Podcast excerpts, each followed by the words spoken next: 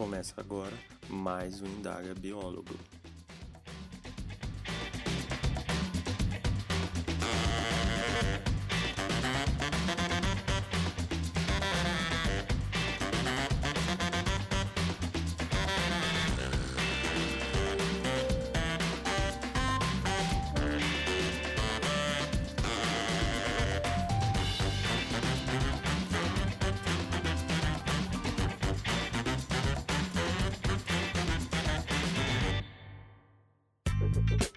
Olá pessoal, eu sou o Gabriel Messias e essa é mais uma edição do Indaga Biólogo, um podcast para falarmos sobre a profissão do biólogo. Volta e meia eu ouço essa frase: outras profissões estão roubando nossas vagas. Sempre que eu ouço isso, me pergunto se realmente a culpa é sempre do outro. Será que não tem uma parcela de responsabilidade nossa? É essa reflexão que quero propor com você nesse episódio. Mas antes de começar o nosso papo, vou deixar alguns recadinhos.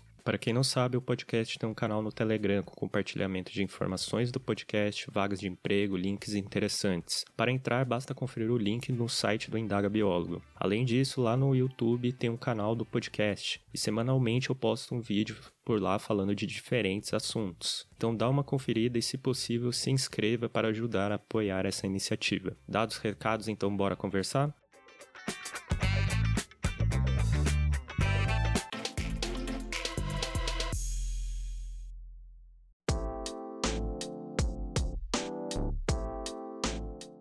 Como uma forma de criar uma casca protetora, muitas pessoas culpabilizam sempre o outro pelo fracasso ou erro cometido. Não assumir a responsabilidade por seus atos e escolhas foi um padrão que a sociedade criou para evitar de avaliar suas falhas. Esse comportamento, muitas vezes ensinado na infância, gera uma situação muito comum quando falamos da nossa profissão. Achar que outras classes estão roubando nossos cargos.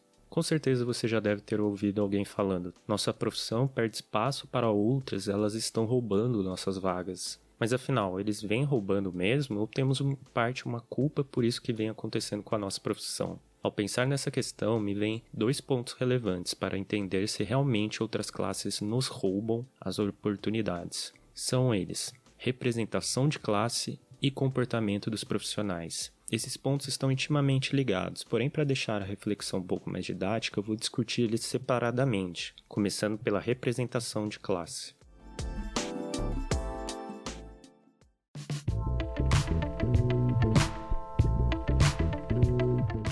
Como sempre falo, a representação de uma classe depende de uma tríade: associação, conselho e sindicato. No caso do biólogo, associações e sindicatos ainda são muito carentes em poucas regiões existem essas representações. Dessa forma, ainda predomina a classe ser representada pelos conselhos regionais e federal, o que não é interessante por diferentes aspectos. Apesar de ter seus 40 anos, o sistema CFBio-CRBio ainda é muito fraco comparado a outros conselhos. Melhorias vêm sendo conquistadas, mas isso não é o suficiente para bater de frente com aqueles que possuem uma mega estrutura, como o sistema Confeia e CREA.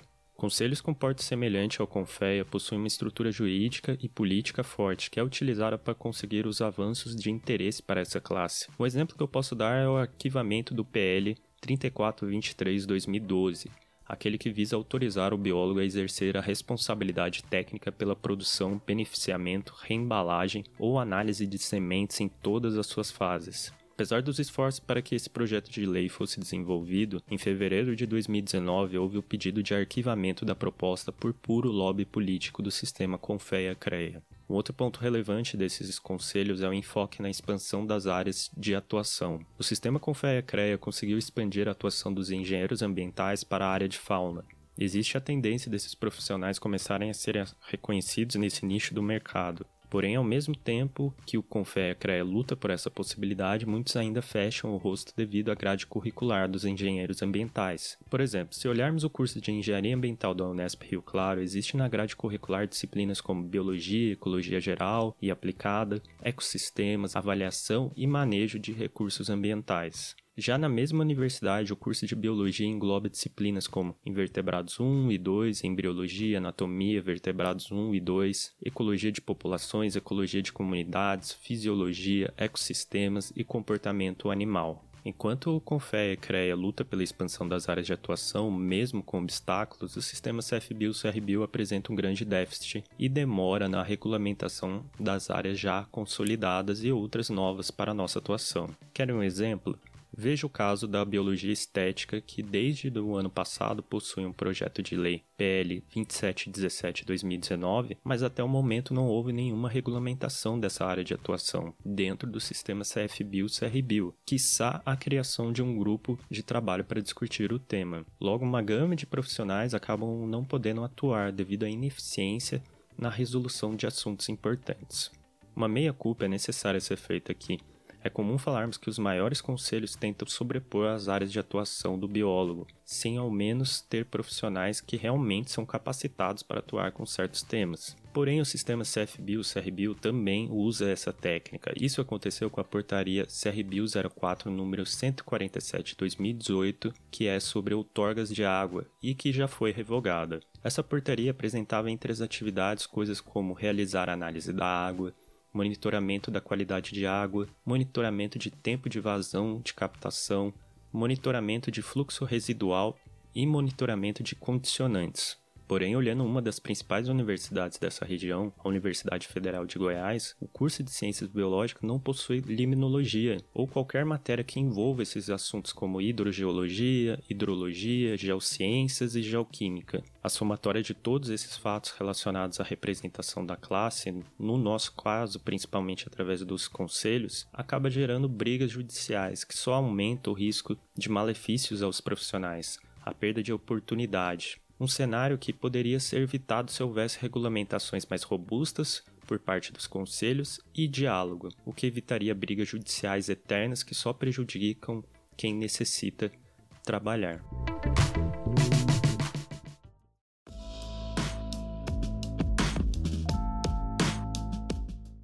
Até o momento deu para perceber que o roubo de vagas se associa à ineficiência dos conselhos e entre suas brigas, em querer fazer ou não a famosa reserva de mercado, gerando em certas áreas uma dificuldade para os profissionais se inserirem. Porém, agora falando dos profissionais em si, quero tocar em um ponto que é muito relevante: o corporativismo, no bom sentido da palavra. Para começar a pensar nisso, eu quero convidar você a responder algumas questões. Eu vou falar elas agora e você vai mentalmente pensando as respostas. Quantas vezes você já recebeu um anúncio de emprego e repassou para um colega biólogo mesmo estando concorrendo diretamente com ele? Quantas vezes você já divulgou algum material que fale da profissão? Quantas vezes você propôs falar para os outros o que a sua profissão faz? Quantas vezes você apoiou iniciativas sérias que lutam pela profissão? Para alguns, a maioria das respostas será nenhuma, um indicativo de como a nossa classe caminha para uma grande desunião, falta de corporativismo. Para exemplificar essa falta de união, quero dar um exemplo que se relaciona também à questão de representação. Fiz uma busca simples no Google com os termos engenharia ambiental mais associação. Como resposta, obtive em duas páginas o total de oito associações diferentes, entre elas a ANEAM, ABS, APEAM, APEA, ACEAMB, ABSMG, AIDS e AGE. Agora, quantos a biologia tem? Quatro uma no Distrito Federal, outra no Pará, uma no Tocantins e uma no norte de Minas. Existe também uma nacional, mas ela está sumida há algum tempo, portanto eu não considero ela nessa conta. Um fato interessante nisso tudo é que o curso de engenharia ambiental só foi reconhecido pelo MEC em 1994 e essa classe só começou a se registrar no COFE em 2000. Isso quer dizer que em 26 anos, engenheiros ambientais criaram toda essa estrutura de representação enquanto o biólogo tem 40 anos de regulamentação e quase nenhuma associação. Esse cenário que eu falei reforça como a nossa classe é desunida. Além disso, exemplifica a necessidade de organização básica feita pelos próprios biólogos e não pelos conselhos. Muitos profissionais estão perdidos, não sabem regulamentações da profissão, não sabem quem representa a classe, não sabem quem fiscaliza, uma forma de informação gigantesca que é mais do que necessário ser combatida para que assim o biólogo reconheça sua falha e não coloque a responsabilidade da perda de uma vaga sob culpa exclusiva de outras profissões ou conselho. Para contrapor esse desligamento entre os biólogos, seria interessante pensarmos em três coisas diferentes em atos relacionados a esses. A primeira delas é a cooperação. Precisamos mais do que nunca nos ajudar, compartilhar oportunidades entre nós, indicar colegas biólogos para ocupar certos cargos. Lembrar que quanto mais biólogos empregados, maior o crescimento da visibilidade da classe e, consequentemente, das oportunidades. Quando um cresce, todos crescem juntos. Outro ponto importante é a organização.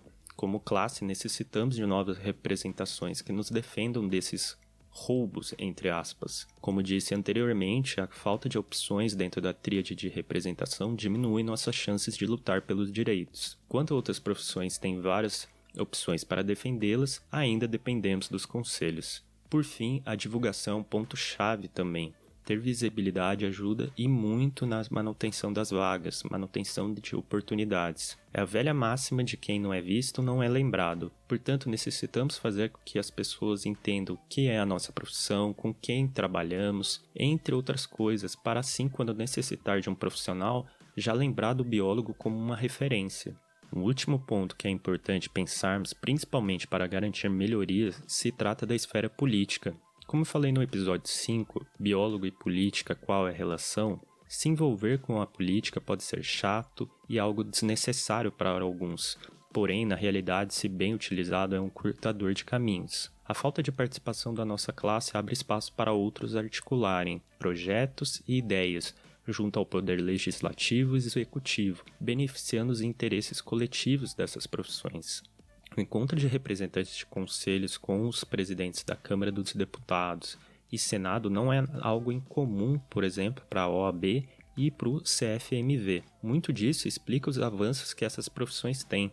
Apesar de estar citando conselhos, precisa ficar claro que eu, você e qualquer outro biólogo podemos fazer uma articulação política em prol da classe. Você duvida disso? Para exemplificar esse potencial, posso falar do caso da biologia estética ou saúde estética. Profissionais que tenham interesse nessa área se juntaram para tentar regulamentar sua atuação, escreveram um projeto de lei e encontraram um deputado que aceitasse abraçar esse projeto. Conseguiram que o mesmo fosse protocolado. Tudo isso de maneira independente, correram atrás e fizeram acontecer.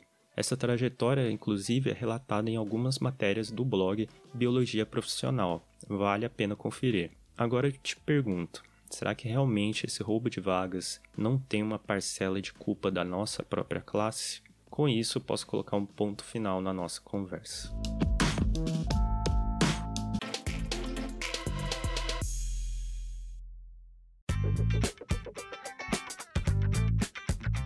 Finalizando mais o Indaga Biólogo tratando sobre os famosos roubos de vaga. Espero que o que eu falei possa ter estimulado um pouco a reflexão sobre esse assunto, para assim podermos avançar. Vou deixar todos os links do que eu citei no site do podcast, inclusive as matérias do blog Biologia Profissional. Então, se quiser, dá uma conferida lá.